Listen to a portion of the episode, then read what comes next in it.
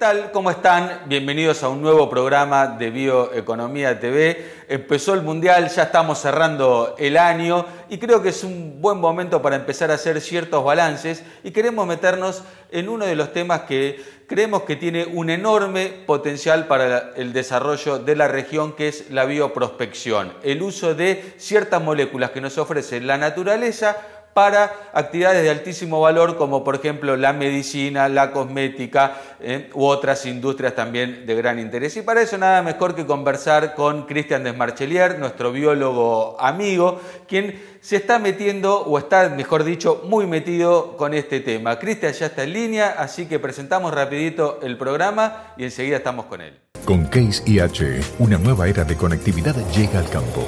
Presentamos Campo Conectado un sistema completo de agricultura digital reuniendo las soluciones avanzadas de KCH, donde máquinas, servicios y personas están siempre conectados. Productos y soluciones específicas para cada momento de la producción agrícola. Un campo conectado es altamente productivo.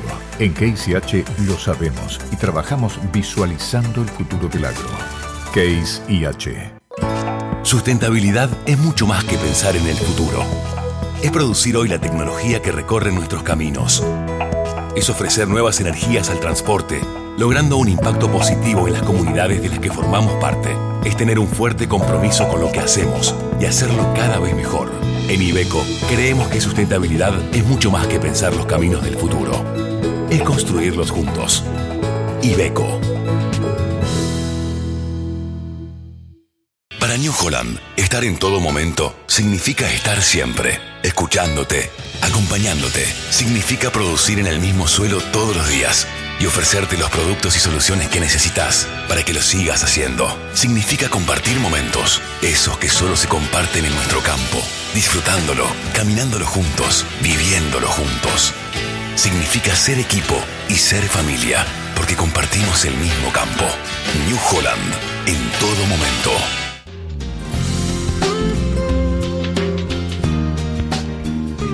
Qué gusto saludarte, tenerte aquí nuevamente en Bioeconomía TV. Em, quería hablar sobre la bioprospección. Vos hace unos meses nos escribiste una nota en el portal muy interesante sobre, que llamaba Hagamos la evolución, ¿no? sobre la cantidad de oportunidades que ofrece la biodiversidad en Latinoamérica para moléculas de interés en eh, ciencias como por ejemplo la salud. Bueno, queríamos meternos un poquito eh, en este tema eh, y ver si, este, cómo estamos, cuál es este potencial. ¿Podés describirnos un poquito? Hola Emiliano, ¿cómo estás? Tanto tiempo. Bueno, ante todo, gracias por la invitación. Como siempre, un placer estar acá charlando con vos para el portal. y sí, efectivamente, hace unos meses, a principio de año, hablábamos este tema en una nota, como vos bien decís. Eh, y lo que contaba un poco es que, bueno, que la biodiversidad, como todos sabemos, siempre fue una, una fuente importante de estructuras químicas eh, para, para, algunas áreas de interés económico, como por ejemplo la salud, ¿no? Así tenemos, por ejemplo, algunos antibióticos como la penicilina, la cicloporina, que vienen de hongos, el taxol, la artemisinina, los antitumorales eh, vincristina y vinclastina que salen de plantas, ¿no? Pero como vos bien decís, eh, a pesar de este gran potencial que tiene nuestra biodiversidad y que se viene pregonando, por decirlo de alguna forma, hace ya muchos años, desde los 90 podría decir, eh, este, esto, este potencial todavía no se, no se despliega como debería, ¿no? Y yo creo que hay varias, varias razones por lo que pasa esto. En primer lugar, este, la industria farmacéutica eh, en los últimos 20 años tuvo un impacto muy importante eh, con el crecimiento de los, de los biológicos, ¿no? los productos obtenidos a través de la biotecnología. Y desde el punto de vista de la química combinatoria, eh, también hubo ciertos avances que permiten sintetizar estructuras cada vez más complejas en el laboratorio que son una buena fuente, digamos, una buena materia prima para lo que sería el drug discovery. Em, pero también, entonces, eso, digamos, de alguna forma fue suplantando a la biodiversidad, a los productos naturales como fuente de, materia prima, ¿no? Pero es cierto que también hay algunas razones intrínsecas específicas de lo que es la actividad de bioprospección que, frenan de alguna forma que, se dé esta actividad.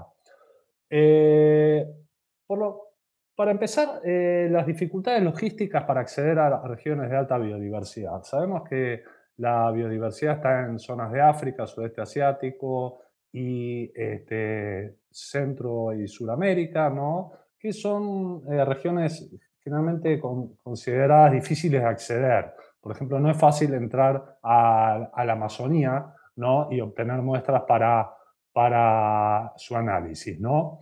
Hay también un tema con la seguridad jurídica y los marcos legales, que en, general en, esto, en los países de estas regiones suelen ser poco claros y que al final de cuentas muchas veces terminan en situaciones eh, eh, denunciadas como biopiratería. ¿no? Entonces eso de alguna forma este, también hace que digamos, la industria farmacéutica, por ejemplo, se vaya alejando de esta temática. Bueno, los tiempos de desarrollo eh, son, suelen ser eh, demasiado largos, con pocas probabilidades de éxito. Y los riesgos, riesgos tecnológicos y económicos eh, generalmente no son compartidos en forma justa. Es decir, hasta, hasta hace poco los países donde se encuentra la biodiversidad solo actuaban como proveedores de materia prima y, y no se hacían cargo por alguna, por decirlo de alguna forma, de los riesgos, ¿no? Y después hay otra temática que es bastante importante, que es la tecnología. La tecnología en general ha evolucionado rápidamente en, estas dos o tres décadas y empiezan a aparecer eh, la robótica, la inteligencia artificial, eh, los ensayos farmacológicos se hacen cada vez más sofisticados.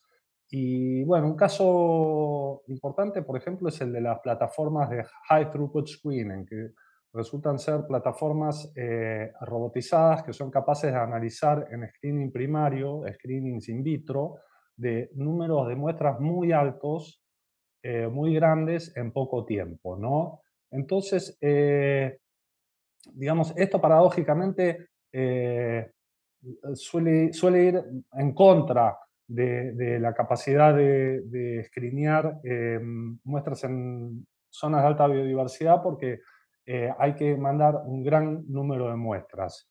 Entonces, todo esto que te estoy contando se podría resumir en una sola palabra, que es acceso a la biodiversidad o acceso a los recursos genéticos. Las plataformas de Drug Discovery en el mundo no tienen acceso a la biodiversidad por estas, por estas razones. ¿no? Cristian, ¿y eh, cómo se podría abordar esta problemática? ¿Qué soluciones este, ves que pueden ser que digan, bueno, eh, aplicamos esto y podemos dar este, el siguiente paso? Eh, sí, bueno, justamente creo que nuestros países, países podemos obtener una ventaja competitiva si resolvemos eh, justamente ese problema, el problema del acceso. las cadenas de valor de desarrollo en este tipo de productos podrían, no, digamos, me estoy orientando mucho a la parte farmacéutica, pero también está alimentos, cosmética, incluso materiales, ¿no? No es solo, no es solo farma.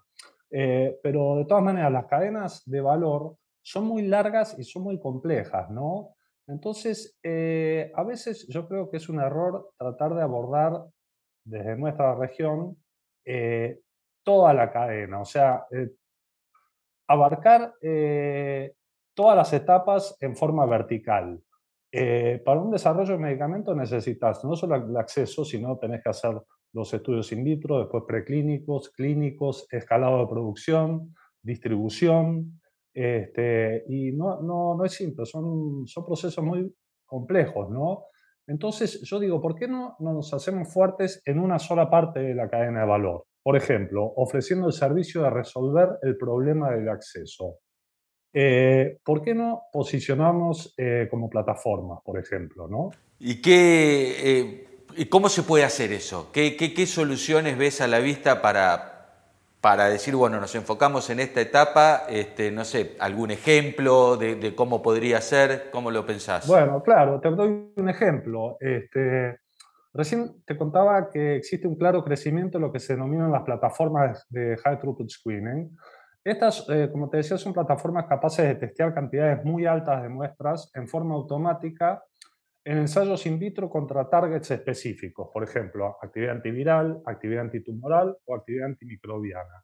Estas plataformas, por lo general, se encuentran eh, ya sea en industria farmacéutica, en el sector privado, o en el sector público, en universidades, en, países industrializados, en Europa, en Japón, en Corea, eh, Estados Unidos, Canadá.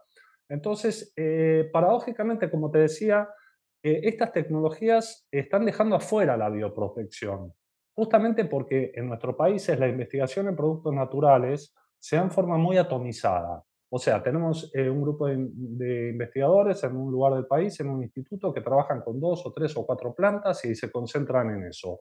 Y buscan alguna alianza para hacer estudios farmacológicos o fitoquímicos que muchas veces solo terminan en una publicación científica y no avanzan mucho más. Entonces, ante ese modelo que tenemos nosotros de trabajar, nuestra biodiversidad queda eh, afuera de este sistema por falta de masa crítica. Y en lugar de extractos, plantas, hongos y organismos marinos, eh, las plataformas deciden, prefieren trabajar con compuestos sintéticos, ¿no? Entonces, ¿cuál sería la solución a eso? Bueno, parece bastante simple, pero no, está, no, no, no veo que esté sucediendo, ¿no? Yo creo que tenemos que trabajar en la construcción de libraries o bancos de extractos, por ejemplo, de un país, de una región o de un ecosistema, que logren esta masa crítica. O sea, poder eh, ofrecer miles de muestras en, de una sola vez, por decirlo de alguna forma, ¿no? Y así eh, tendríamos acceso a estas plataformas. No podemos mandar una plataforma robotizada en Corea que hace miles de muestras eh, tres o cuatro muestras, porque decirlo en forma criolla, no te van a aprender, no te van a aprender el equipo, no te van a aprender la luz para hacer esto, ¿no? Entonces, durante eh, el año pasado, en 2021, con un, grupo de investigadores convocados por la Universidad de Harvard, comenzamos a realizar pruebas piloto para ver si esto era factible desde el punto de vista técnico y legal. Y obtuvimos eh, resultados bastante alentadores. ¿no? Sobre la base de esta experiencia, en el 2022, ya este año, eh, se empezó a implementar un programa nacional de bioprospección en el MINCIT, en el Ministerio de Ciencia, Tecnología e Innovación, y a través del cual se busca construir lo que probablemente sea el primer banco de extractos de la región, que va a empezar a funcionar en el Parque Tecnológico de Puerto Madryn, bajo la supervisión de investigadores de la Universidad de San Juan Bosco. Entonces, empezaremos con la Patagonia y después nos extenderíamos, nos extenderíamos a otras regiones del país. ¿no? Entonces, es eh, una forma de probar este modelo, eh, a ver si con esta masa crítica podemos acceder a plataformas eh, de las cuales te contaba. Qué lindo, qué, qué, qué, interesante. ¿Y cómo, cómo, cómo funcionaría este, este modelo? Bueno, sí, es un modelo relativamente simple, ¿no? En teoría, un banco de extractos podría representar todos los organismos del país, ¿no? O sea, suponete, Argentina eh, se considera que tiene 20.000 especies eh, autóctonas o nativas de, plantas vasculares. Bueno, lo ideal sería tener una muestra de cada una de estas especies, o sea, 20.000 este, 20 extractos de las 20.000 plantas, todas en un solo lugar. Eh, también esto podría ser con hongos, microorganismos y organismos marinos. De hecho, en Puerto Madryn estamos trabajando, el equipo con, el cual estamos trabajando se especializa en organismos marinos, un área que yo nunca exploré mucho, ¿no? pero que estoy descubriendo eh, recién ahora, que es un área realmente fascinante. La química de los organismos marinos es totalmente diferente a la de los organismos terrestres y produce unas moléculas este, realmente muy, muy novedosas. Entonces, estos extractos se almacenan en microplacas, son microplacas de 384 eh, wells, y pueden ser enviados a las plataformas de high throughput, screening en otras partes del mundo. Y hacer un testeo rápido para saber si, algún tipo, si hay algún tipo de actividad antimicrobiana, antiviral y antitumoral o lo que fuera, lo que fuera que hacen. ¿no?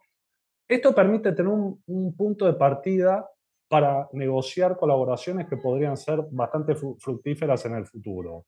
Es importante además que tengas en cuenta que ya existen marcos legales en los cuales se puede tener acceso a estos recursos en las distintas provincias. Por ejemplo, en nuestro caso, cada provincia tiene ya una normativa de acceso Y hace algunos años en Argentina también eh, el país se suscribió al protocolo de Nagoya, que es un modelo internacional que es aceptado por las Naciones Unidas.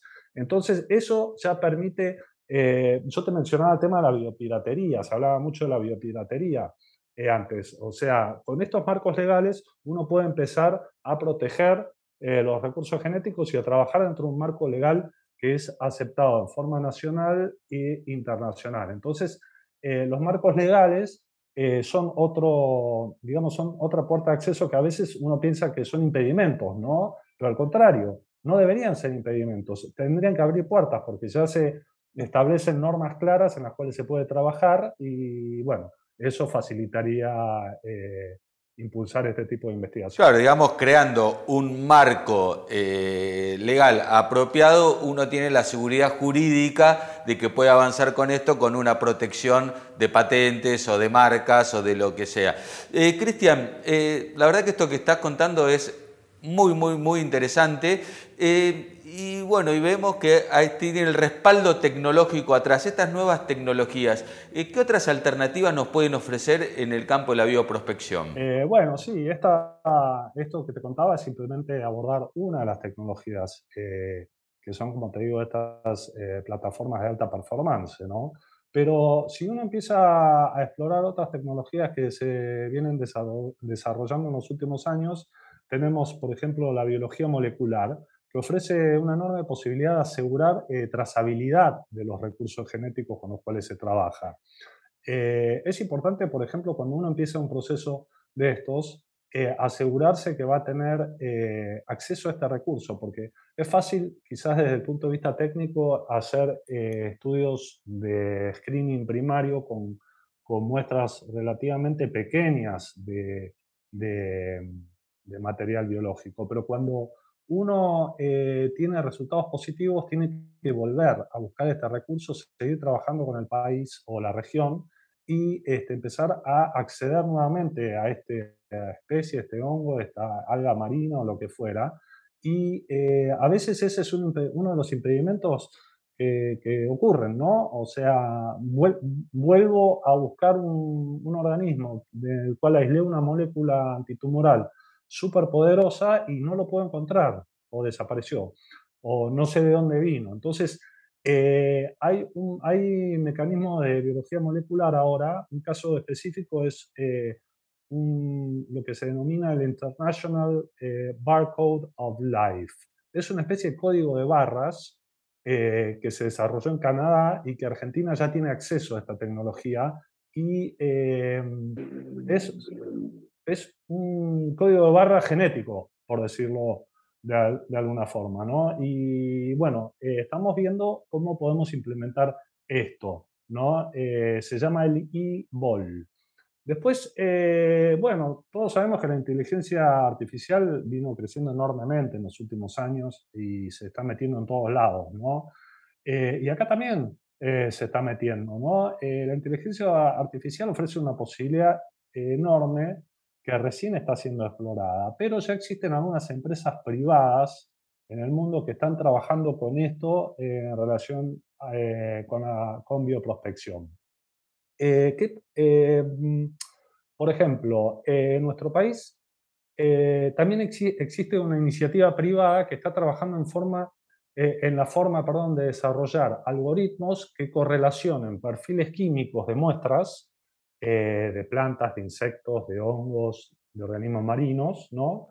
que correlacione perfiles químicos con actividades biológicas específicas. Por ejemplo, si vos pudieras correlacionar el perfil eh, químico de un organismo con eh, actividad antimicrobiana, entonces podrías hacer una especie de pre-screening muy rápido y aceleraría muchísimo el proceso de drug discovery. Lo harías in situ, ¿no? Y por último, ¿por qué no hacer un poquito de ciencia ficción también? ¿no? Por ejemplo, hoy existe una expectativa enorme sobre el potencial de la Web3, el metaverso, etcétera, ¿no?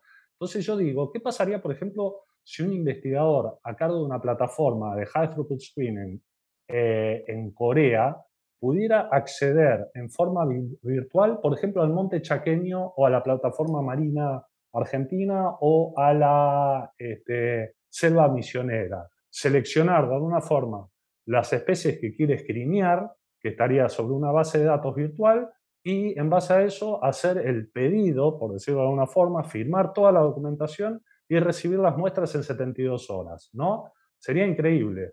Pero bueno, todo eso eh, lo tenemos que trabajar, explorar y yo creo que este, si...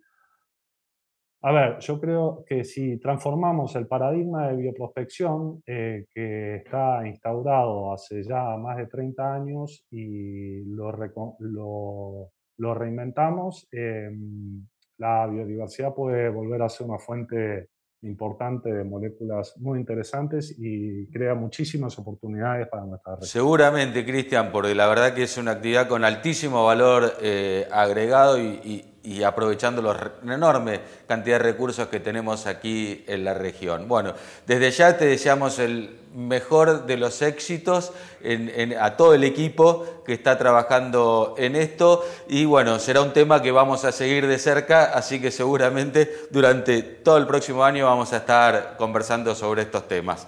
Eh, te agradezco mucho por, por, tu tiempo y seguimos en contacto. Al contrario, Emiliano, gracias a vos y espero que la próxima nota que sea el año que viene sea directamente en Puerto Madryn, embarcados o, este, o en, el, en el bosque andino patagónico, eh, caminando, caminando algunas montañas ¿no? y, y viendo todo lo que se puede hacer por ahí. Dale, dale, lo tomo, lo anoto y lo coordinamos. Me encantaría. Muchísimas gracias. Gracias a vos, un abrazo. Llegamos al final de este programa de Bioeconomía TV. Los invitamos a seguirnos a través de nuestras redes sociales, suscribirse a nuestro newsletters, pero sobre todo navegar a través de nuestro portal bioeconomía.info para no perderse nada de lo que está pasando en el mundo de la bioeconomía.